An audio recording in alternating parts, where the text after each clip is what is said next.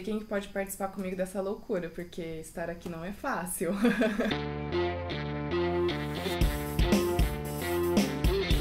Eu faço travessias.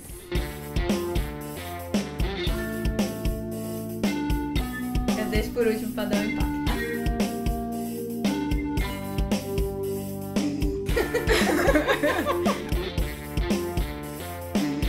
Desta vez, o Imagina Elas decidiu tratar de um assunto super importante para elas, quer dizer, para nós, o Outubro Rosa. O movimento é uma campanha de conscientização que tem como objetivo principal alertar as mulheres e a sociedade como um todo sobre a importância da prevenção e do diagnóstico precoce dos problemas de saúde que mais afetam as mulheres: o câncer de mama e o câncer de colo de útero, que mais recentemente também foi inserido como pauta da campanha. No caso do Brasil, o câncer de mama só perde para o câncer de pele não melanoma como a maior causa de morte.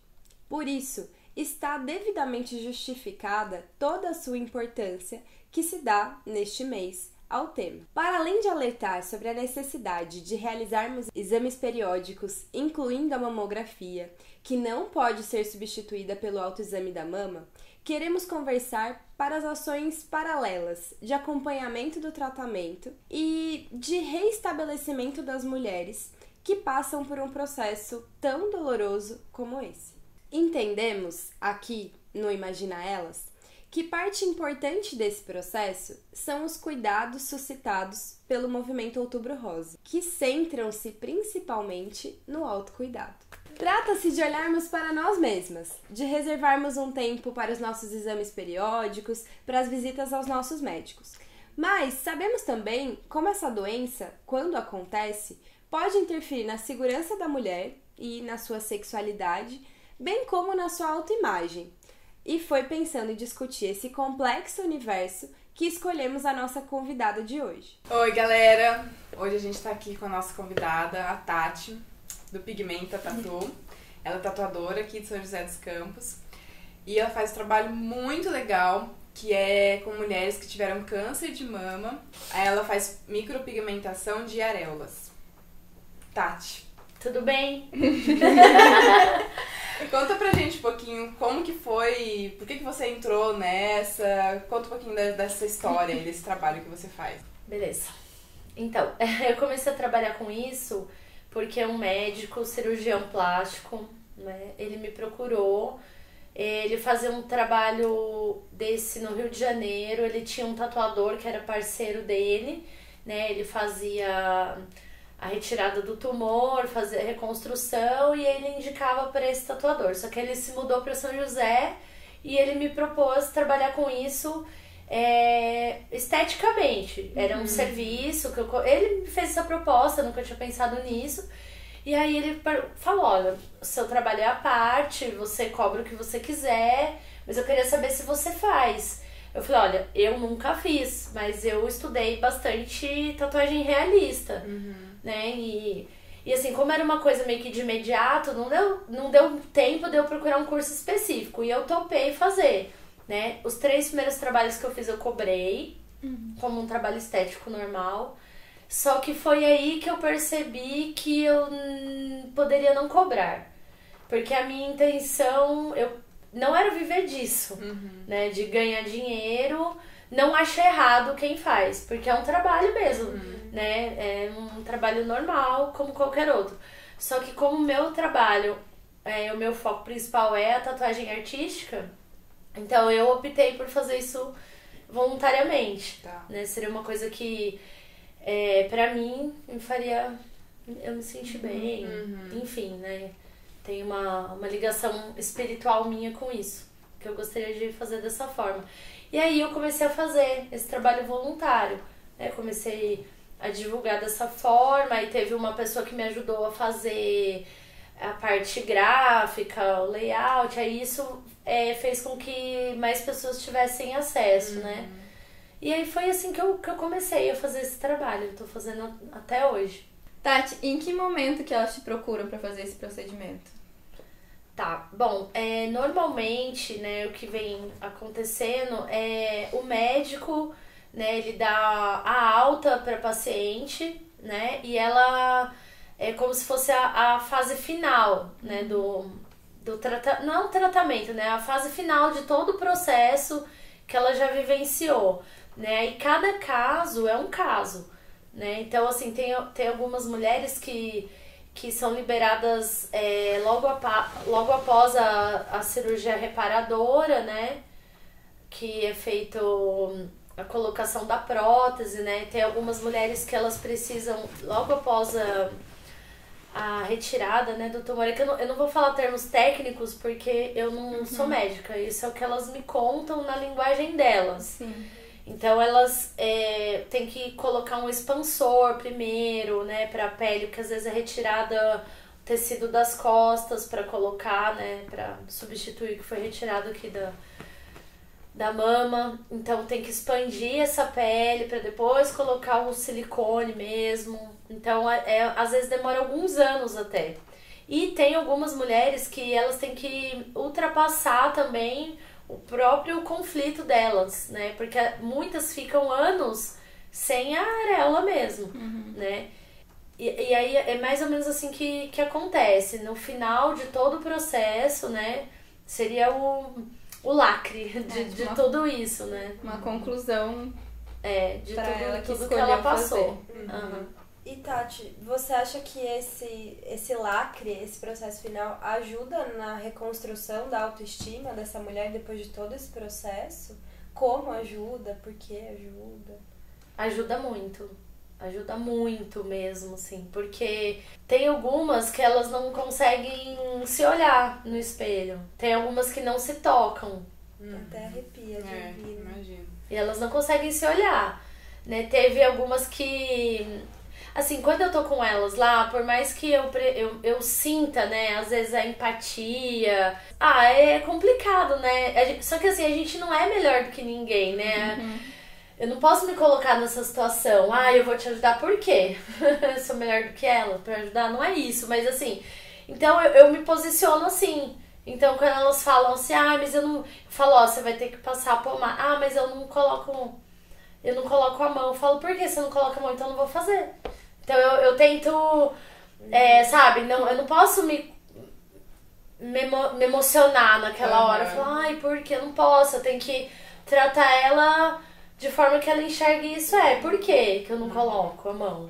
Né? E teve uma moça que foi bem assim mesmo. Ela falou, ai, mas eu não vou passar pomada. Eu falei, então você, vai, você enrola um plástico na colher de pau, se vira. Não quero ver. Eu não vou fazer um trabalho aqui Pra depois você voltar com esse negócio aí não cicatrizou direito. Então, uhum. tento dar uma descontraída, Ficar assim. prático, né? né? Mas assim, é, é, é, e é impressionante, né? Porque como eu trabalho com a tatuagem artística, então, na maioria das vezes, a pessoa ela tá tão preocupada com milímetros, com ai, põe mais pra cá, põe mais pra cá, ai, não sei o que.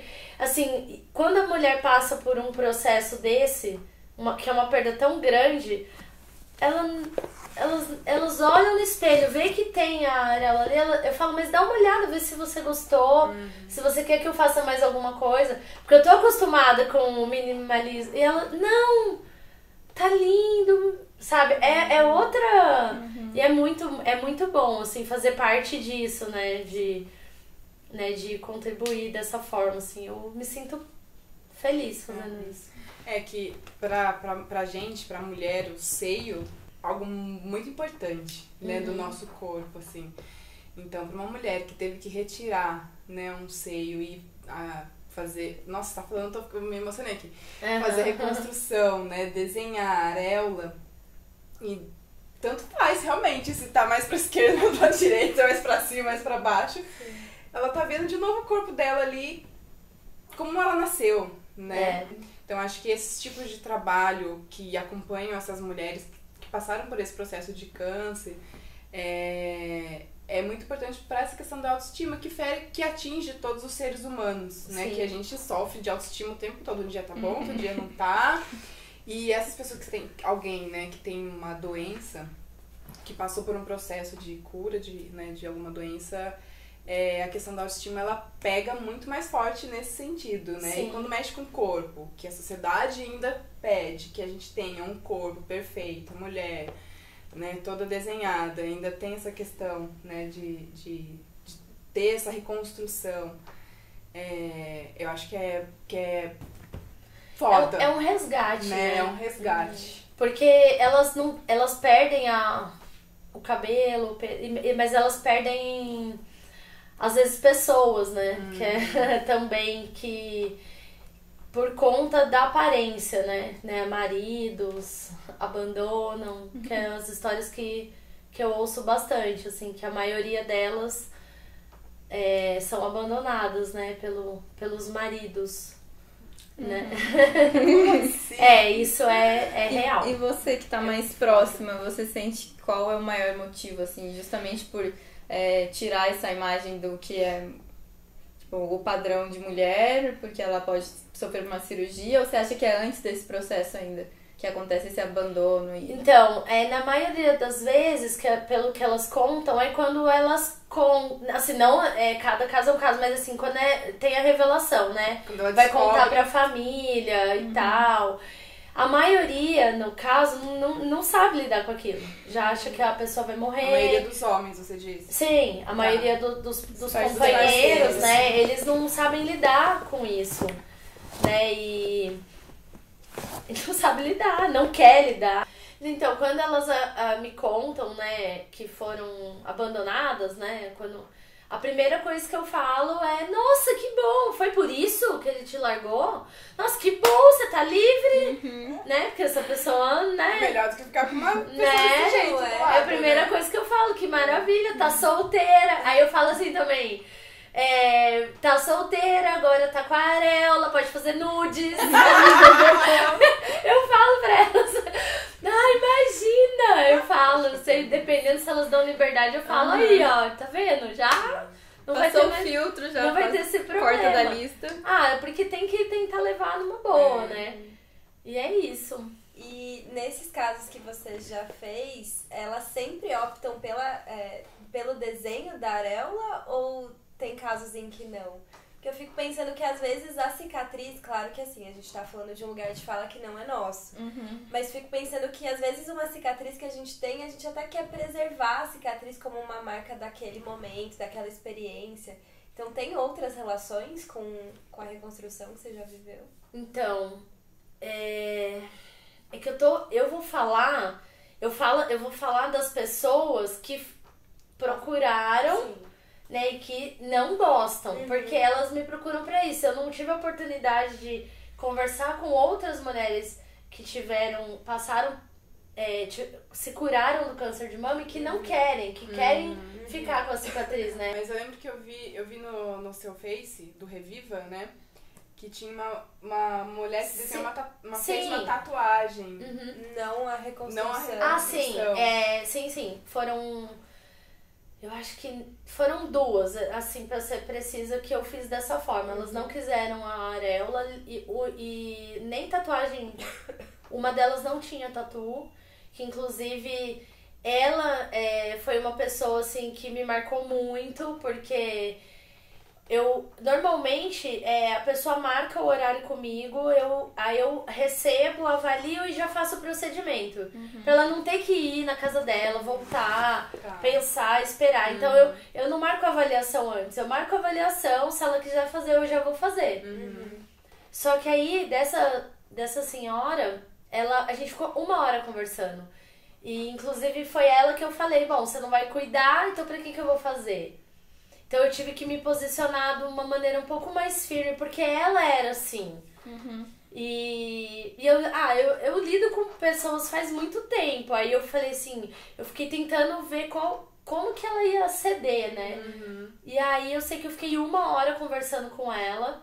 é, propus as duas coisas pra ela, ou você pode fazer a areola, ou você pode fazer uma tatuagem. Aí ela falou, eu, eu acho que eu, eu não quero, eu não quero olhar nenhuma cicatriz, eu não quero lembrar que eu passei por isso. Eu quero olhar pra mim e quero ver uma outra, uma outra coisa. Foi aí ela foi pra casa dela, falou, eu vou pensar. Tudo bem, aí ela pensou, me retornou, falou, eu quero uma tatuagem. Aí eu, eu achei o máximo, já Uhum. adorei, assim. E ela é a, cara, é a personalidade Sim. dela, ela é uma pessoa firme, sabe? É, ela não sentia. Ela foi uma das mulheres que foi abandonada pelo companheiro.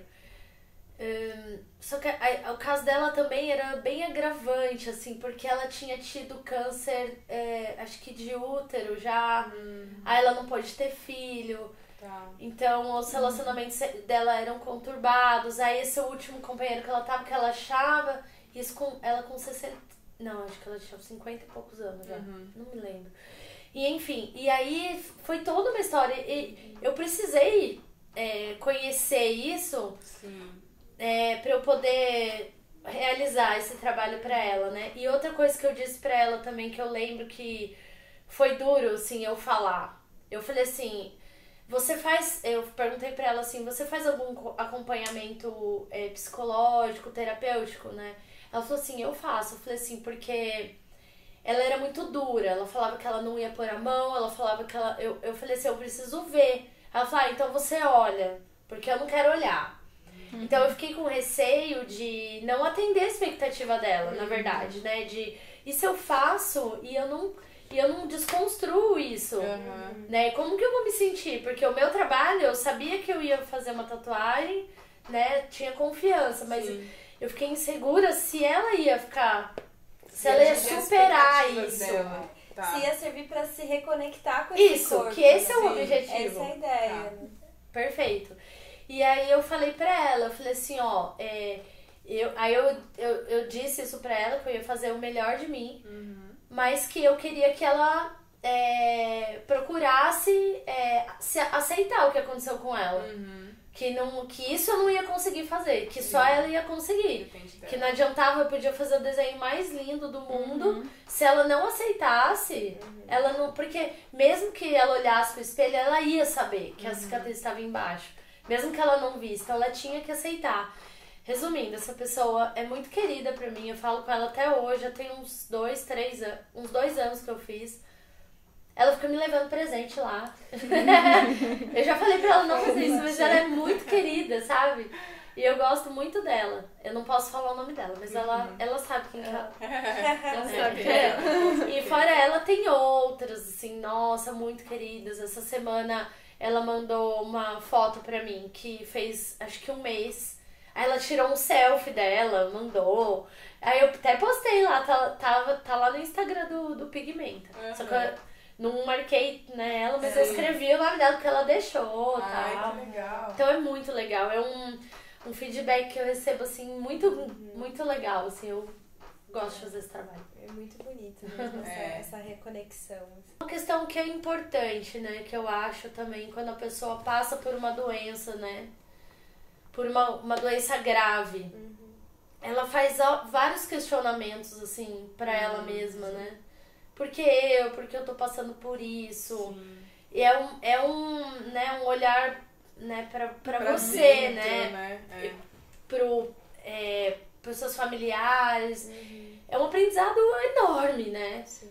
Mas, nossa, quem sou eu, né? Eu, eu- é um fragmento ali, um momento que eu tô com elas ali. Mas eu, eu faço questão de que aquele momento seja um momento importante pra elas.